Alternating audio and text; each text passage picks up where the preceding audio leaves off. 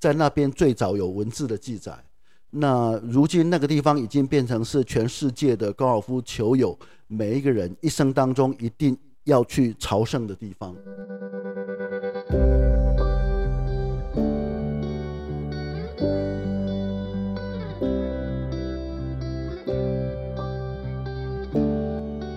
Hello，大家好，欢迎来到艾米之音。今天很荣幸可以邀请到高尔夫文摘的总经理来跟大家聊聊高尔夫的魅力。那大家有没有发现，最近几年高尔夫在台湾也越来越盛行了，而且年龄层也有越来越下降的趋势。那我们就请陈总跟大家打个招呼，自我介绍一下吧。Hello，大家好，我是陈泰杰。我在高尔夫文摘杂志担任总经理的工作，顾名思义，我就是个卖杂志的人。呃，这是一个正在消失中的行业。不过，与其说我是一位高尔夫杂志的销售者，不如说我就是一位高尔夫运动的推波助澜者。哇，果然是媒体人，这个自我介绍就已经先吓到大家了吧？好，那我们现在刚开始，我们先来聊聊，就是高尔夫文摘是什么样子的一个杂志啊？哦，谢谢给我的这个机会介绍我的工作。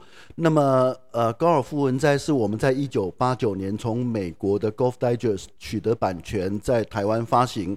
那主要每一期的内容有一大部分是从原文版翻译过来，呃，主要是教你打球啊，访问一些高尔夫界的球星名人。那大概有百分之三十呢，就在介绍国内的高尔夫运动的发展哦，比如说国内的比赛，或是我们国内有什么具有未来这个趋势的个这个明星，我们也会做一个介绍。OK，所以你的工作大概就是要出版每一期的杂志。哎，是的。那但事实上，我刚刚说我是一个推波助澜者了哦，因为我们。呃，持续把高尔夫这项运动介绍给社会大众。我们利用我们的杂志，还有现在流行的社群媒体哦，不断地发送高尔夫的讯息。我们告诉不打球的朋友，高尔夫是一项你可以参与的活动。高尔夫是一个可以帮助台湾在国际上发声的管道。我们也告诉有打球的朋友，你应该怎么打，去哪里打，使用什么配备。哦，我们还告诉打球的家长，你可以送你的小孩去学高尔夫，然后去美国念大学。接受进一步的锻炼，好在世界舞台上发光发热。所以我觉得自己就像是一位高尔夫的公务员。我觉得比较像是高尔夫的销售员。当然，这也是一个重要的工作，因为我必须帮公司创造收入，这也就是我们可以生存的来源。OK，所以其实不是只有卖杂志而已，就是包含越来越越多人了解这项运动，对于你们的行业也都是一个助力。嗯，是的。那么卖杂志是我们一开始的起点。那么当一个杂志的品牌经营到一定的阶段，大多数的人都认识了你，甚至认同了你之后，我们就可以开始利用这个品牌再来发展一些更多的收入哈。这时候就不再只是卖杂志，比如说大家信任你，那么你是不是可以规划海外的高尔夫假期哦，带大家出国去打球？因为这是你专业的。还有呢，现在您刚刚说的高尔夫的年龄层越来越低哦，所以呢。我们也可以开始帮企业办高尔夫球赛，哦，种种像这样的一个衍生性的，都是利用自己的品牌来发挥的生意，这就是我们可以做的事情。嗯，了解。那你刚刚说了这么多，那那你们现在高尔夫文摘有没有跟什么企业合作啊，或是有没有办过一些比较特别的活动可以跟大家分享？哇，或是一些联名之类的？太棒了。好像直接一开始就直接置入性行销。我记得在我这个在我们的杂志服务的生涯里面，自己觉得最得意的一个作品，就是在二零零二年做的一个带我们读者到苏格兰的高尔夫发源地去打球的这个行动。哦，那这个就像您刚刚讲的，是跟企业联名哦，我们就请那个威士忌的品牌 Johnny Walker 来赞助我们这个行程。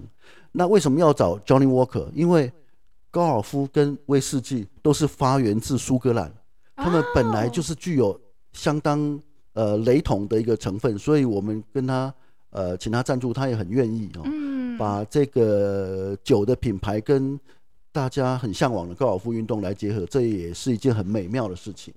那么高尔夫运动大概在六百多年前是在苏格兰一个叫 St Andrews 的地方，哈，圣安卓。在那边最早有文字的记载，那如今那个地方已经变成是全世界的高尔夫球友每一个人一生当中一定要去朝圣的地方，所以我们就带读者在二零零二年，呃，到那个地方去打球。哇 Wow！可是不要说只是打球，你光是要怎么去哦，能不能去，这都是一个很大的问题。我联络了两年，因为全世界每个人都要去，那你要怎么能够？打到那个球，因为一个高尔夫球场每天的营运时段有一定的时间，满了你就打不到，所以你两年前要开始安排哦，怎么样在老球场这个 ST ANDREW 这个 Old Course 呢，有一个开球的时间哦，能够去抓住那个开球时间，然后相关的这些时数啦、行程的安排，种种大概花了两年的时间，那后来也做到了，所以我个人是觉得。过去在这个杂志的工作生涯里面，相当觉得满意的一个作品。嗯，了解哇，听起来真的超级有趣。那那个时候是开放给所有读者都可以报名参加吗？呀，yeah, 只要你有钱。嗯、记得那时候报名会每一位是十六万。二零零二年哈，包括机票、打球、住宿，当然我们住宿都是住好的。呃，八天六夜，呃，九天六夜五场球。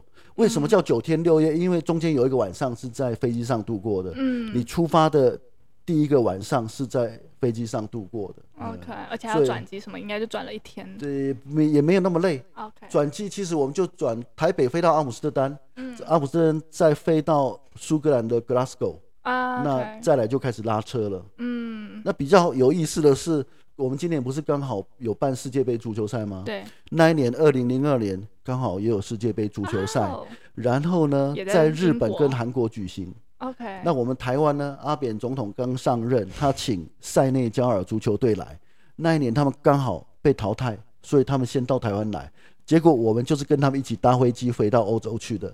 哦，太有趣了！哇，那整台飞机好热闹，好嗨哦！这个这个非常嗨，哎，嗯，然后去到苏格兰打球的时候，大家都在听收音机。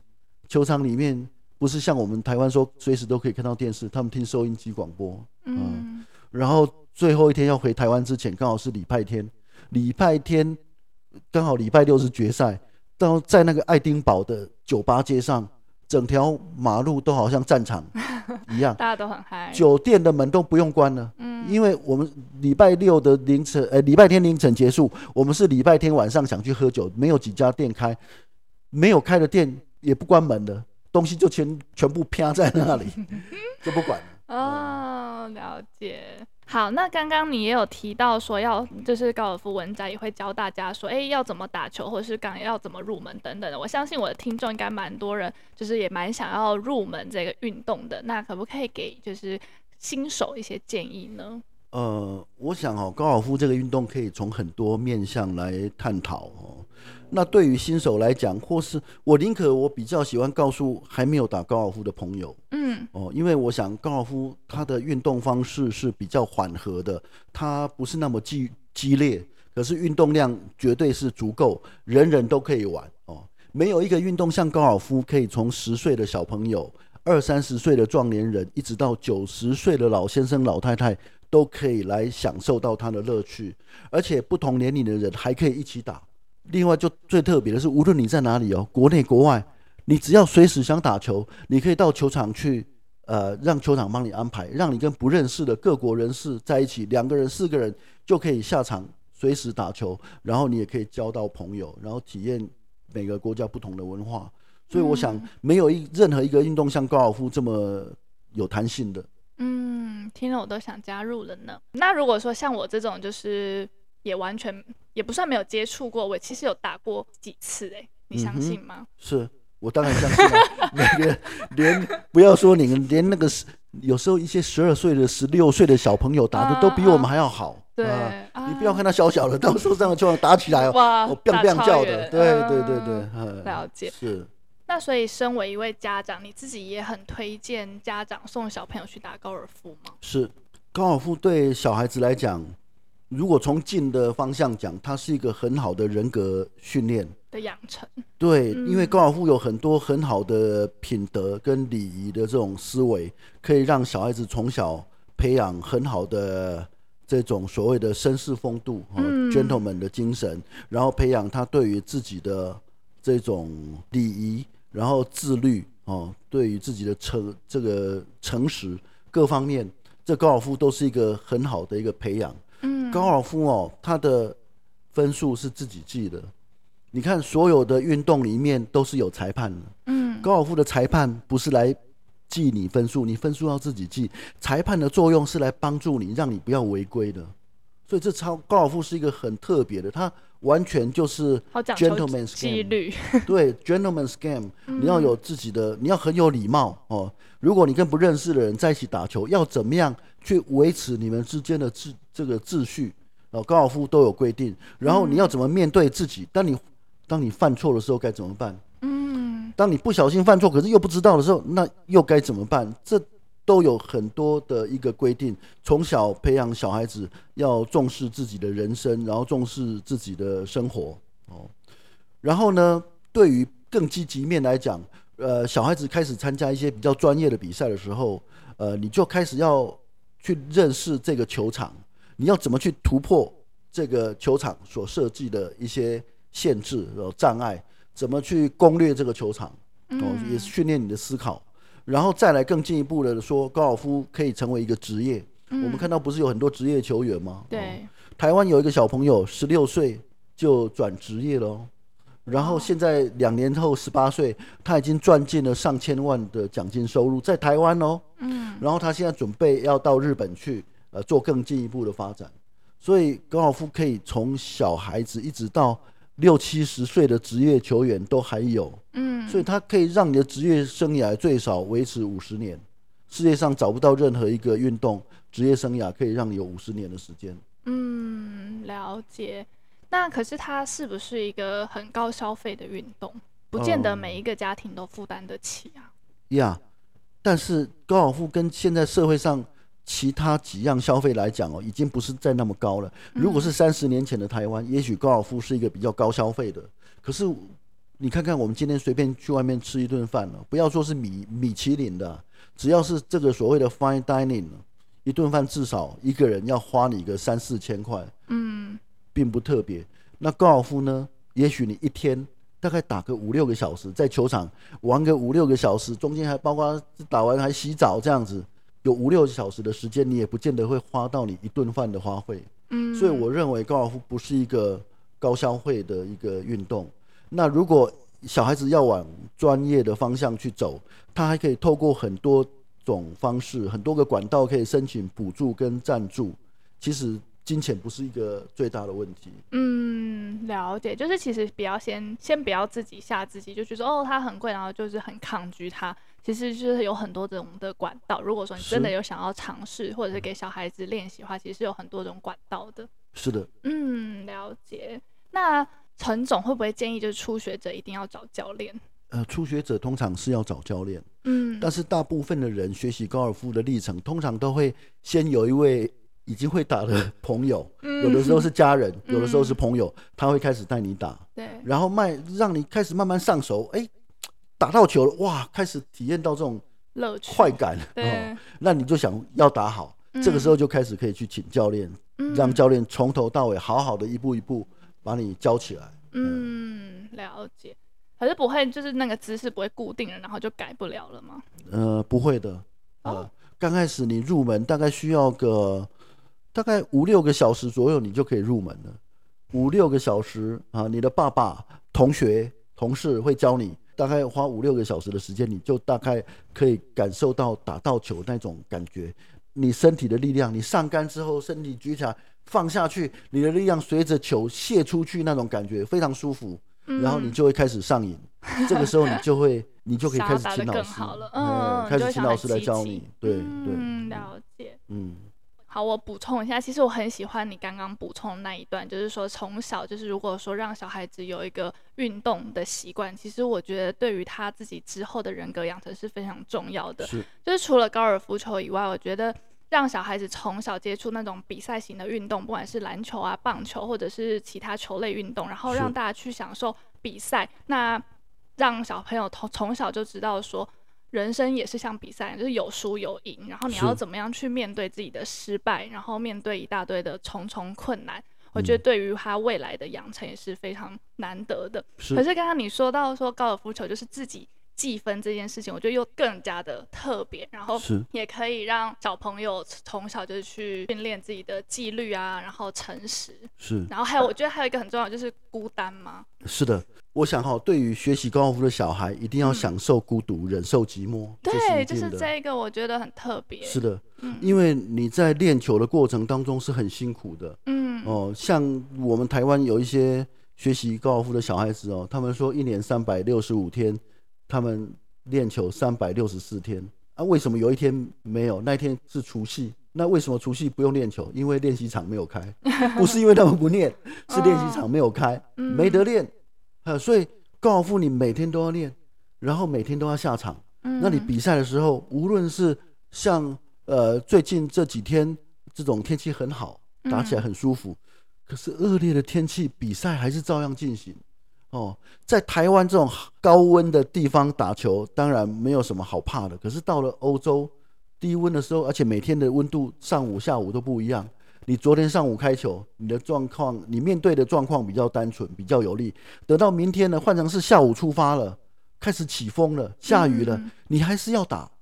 所以高尔夫他所面对的环境都是很严苛的，你必须要很自律，每天自己训练自己，然后通常也不大有人可以在旁边安慰你。嗯，所以你必须要对自己要很。很有支持自己的力量，呃，要很坚定，很坚定，然后要相信自己，嗯、要一路走下去。中间经过很多疑惑，你比如说每个运动球员都会呃出现这种所谓的撞墙期，嗯，怎么打都打不好，怎么办？我到底对不对？我该不该继续下去？哦，每一个人都有经过这样的一个、呃、低潮期，嗯，那你一定要坚持下去。那台湾的高尔夫环境跟国外不一样。通常美国是一个高尔夫大国，那现在的小孩子都懂得，他们大学的时候就开始进入美国大学，跟美国的球队一起练球。美国大学是用校队的方式，哦，大家一起出去比赛。那除了有个人成绩，还有团体成绩。团体成绩通常是每次五个、六个初赛选三个，所以呢，你会比较重视团队的力量，每一个人都尽量发挥。可是今天我不行，我知道我的朋友。也许这个 John 他今天状况很好，那我就靠他了。嗯，今天不用算我的成绩没关系。所以这就是所谓的团队精神。对，大家都要随时做最好的力量给自己的队友支援。而当你只是想要就是表现而已。是的。嗯。而当你自己今天表现不好的时候，你也知道你的队友表现一定会比你还好，他们会当你的后援。嗯。这样的一个团队精神。所以美国是运动大国，因为他所有的运动。都是用校队的方式存在哦。高中的时候就有，大学，然后大学校队出去之后，你开始考职业了。到职业的时候你，你你见到还是你你的校队队友，还有你在校队的时候跟你一起对抗的别的学校的人，你们同一个阶段的人，一辈子都在一起的。嗯，从你还是 junior 十几岁学球，一直到六七十岁，你们都还在同一个战场上面，这就是高尔夫。嗯，了解。那高尔夫界呢，有没有一些像是 NBA 的 Jordan 啊，或者是足球的梅西啊，或者是贝克汉这种名将呢？就我所知，就走有啊，老虎。对，Tiger Woods，你看看，连您不打球的人，你都知道 Tiger Woods 哈，可见呃高尔夫的渲染力多么大。嗯。那最近呃有一个运动员的薪资调查了哦，这个所有运动员。二零零二年的收入最高的，据我所知，好像是 LeBron James 啊，打篮球的。对，嗯，那后来他之后的二三四名应该是足球员，职业足球员。嗯、那 Tiger 呢，是所有高尔夫球员里面收入最高的，是占第十名，哦、就是运动员总排名他是第十名，而且他是高尔夫的第一名。哦，这是 Tiger。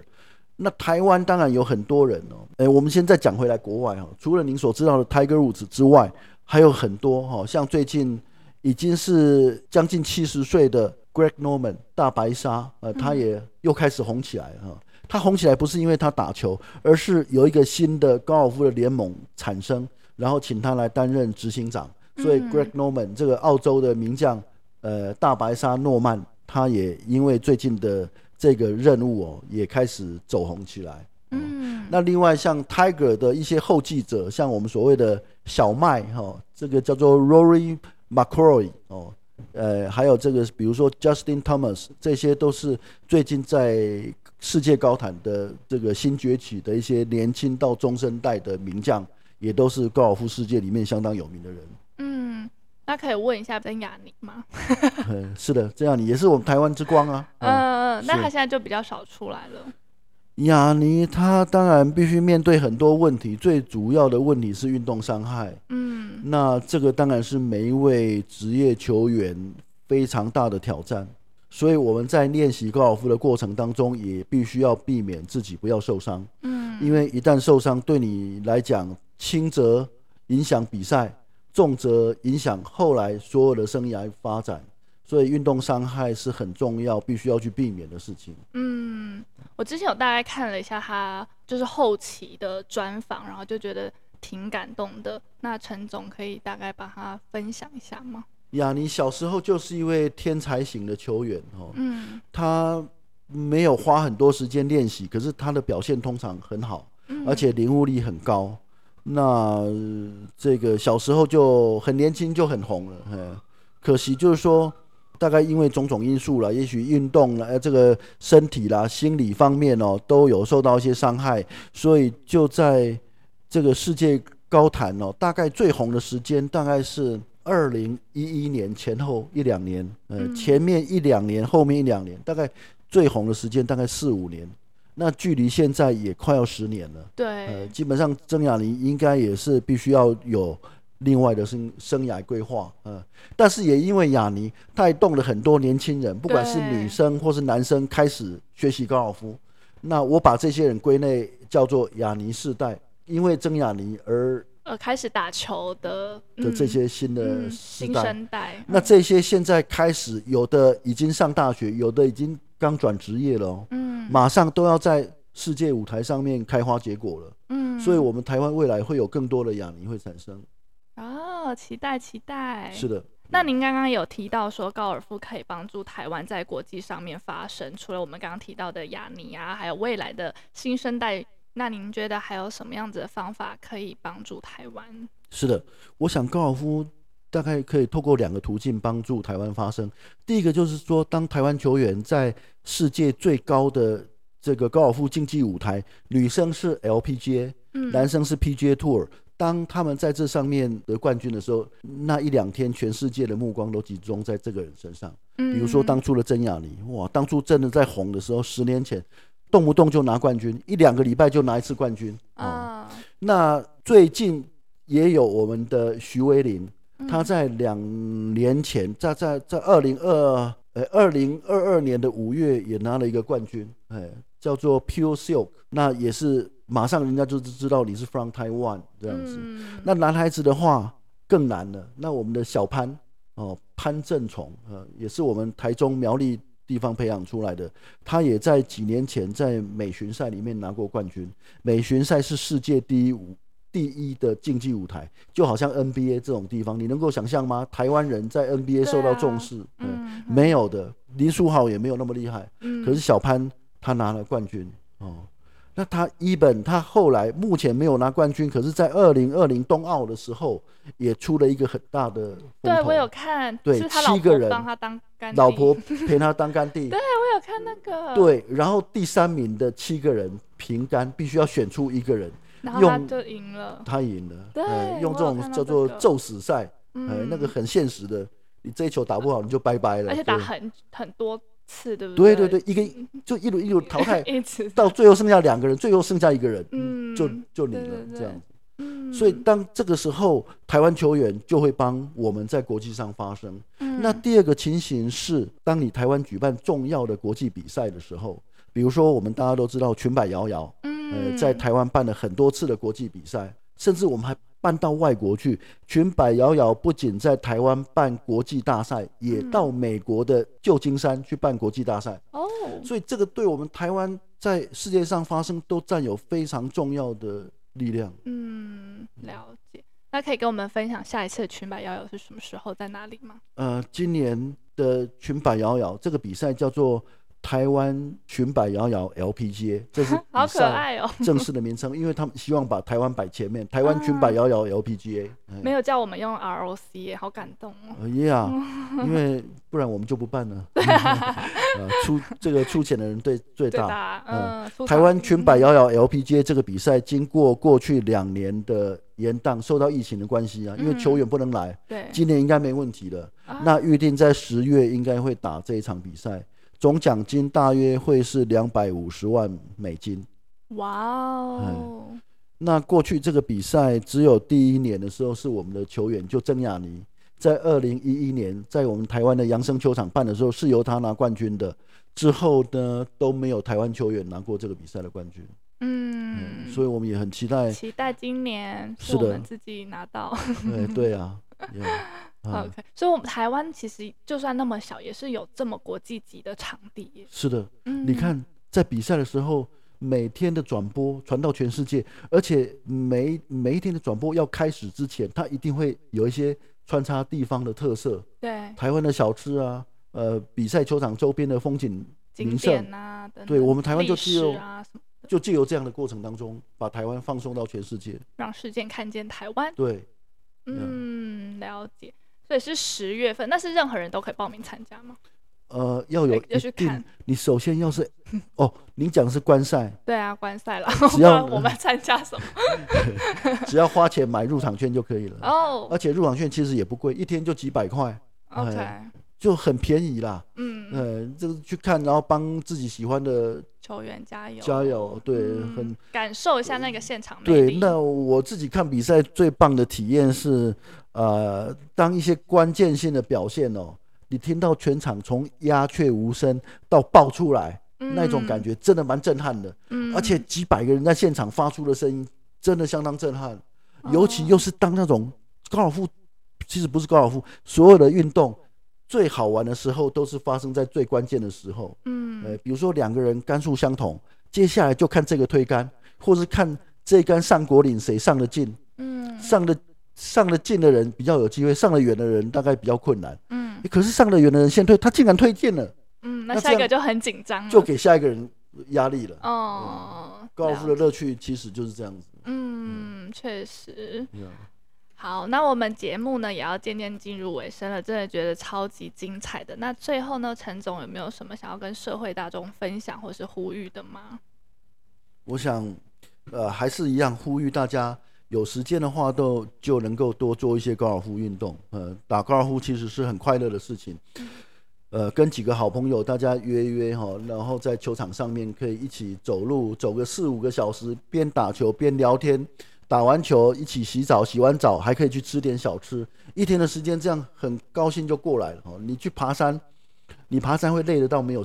会累到没有时间讲话。嗯。那高尔夫球不会吗？要走走四五小时？绝对高尔夫不会累，很轻松的，而且从头到尾就只有你们四个人在一起，不会有别人，别人就赶地而已。嗯，呃，不是跟爬山跟大多数人混在一起，有时候你又呃被中间被拆断了或者怎么样哦，就会很好好好的相处是之间的跟好朋友打打球玩一玩，然后再有时间的话，你们一起相约出国。去一些比较知名的海外的著名的球场打球，哦、嗯，去见识一下。比也许你上礼拜看郑亚玲在这里比赛，哎、欸，下礼拜你们就一起机票订了，球场订了，就跑去打他上礼拜在这里打比赛的场地。真是太梦幻了。嗯，高尔夫的乐趣就这样子了。总之，我还是非常欢迎大家能够加入高尔夫的这个天地来。嗯，哎、那我还是想补问一下，嗯，你刚刚有说就是高尔夫可以打到九十岁，可是他。都没有什么运动伤害嘛？因为我自己有时候打，我觉得腰很酸呢、欸，还是只有我，还是只有我会腰酸？腰酸是暂时的，OK，不会有伤害。你久久打一次，你久久打一次当然会有腰酸哦。那如果你常常打的话，你就不会，都习惯了嘛。真的吗？而且我们在打球会先做一个热身，哦、嗯，比较周延的方式是打球之前你要先做至少二十分钟的热身，嗯，那热身。是预防你运动伤害，然后等到你做完之后，你也差不多要做二十分钟的伸展。打完球之后再做二十分钟的伸展，所以先有热身，后有伸展。哦、呃，伸展就是让你刚刚有劳动过的肌肉可以再一次的放松。放松嗯、呃，很多人都只知道热身，但是没有重视伸展。像职业球员，他就很重视这个收操。对。有前有后，对，就像你讲的，把它收完这样子。嗯，所以只要有经过这样的一个程序，我们就不用担心运动伤害。嗯、那你至于你讲的偶尔打一下腰酸，就跟你偶尔去爬山一样。像现在很多年轻朋友都很喜欢去爬什么抹这个抹茶山，抹茶山，嗯、抹茶山我爬过很多次。其实我奉劝呃一些业余的朋友，真的不要去爬，那个是很辛苦的一个过程。嗯、可是因为它名字取得太好听了哦，所以又很美啊。对对，所以其实你要去。上去那个过程很艰苦，而且下来也很辛苦了。嗯、我自己爬了很多次，每一次我都希望告诉自己不要再来了，可是还是又来。嗯，OK，所以就鼓励大家可以一起加入这个行列。那首先呢，啊、就要先买一些装备。陈总，我没有什么推荐的？去哪里买装备？高尔夫的装备不用担心。刚刚我们提过，有没有跟你们配合？会教你会教你打球的朋友，他一定有啊。一开始他会借给你，嗯啊，所以你可能。拿一支，你只要拿一支杆子就好了哦。用这个这个杆子，通常是七号杆，嗯，用七号杆去熟悉打高尔夫的动作，要先打到球，嗯，再来开始给老师教了之后，你还是可以用老师的杆子，或是继续用你朋友送你的杆子，嗯，等到你稍微稳定了，你再来考虑要买什么杆子。那杆子没有品牌之分，适合自己的就是好的杆子，嗯，那。过去大家买球杆都是凭你刚刚所说的品牌印象去买球杆，但是现在比较新的观念是量身定制。大家不要认为说量身定制就贵，其实量身定制是呃让这个你自己能够了解你挥杆的特性是什么，然后让你的球杆来配合你，不是你去配合球杆。所以你买球杆不要从价值上面挑，而是要跟一些有提供量身服务的业者来合作。让他们比较了解你的特性，适合使用什么杆子。嗯、那好的技术加上好的球具，呃，才能够发挥到最好的效果。嗯，了解。哇，今天这集真是太精彩了！那我们就再一次谢谢陈总的分享。谢谢，谢谢佳颖，谢谢。呃，我也把高尔夫文摘的一些官网啊，或者是 social media 放在资讯栏。如果说大家有兴趣的话呢，也都欢迎订阅追踪哦。谢谢，谢谢大家。OK，那艾米之音，我们下集再见喽，拜拜。拜拜。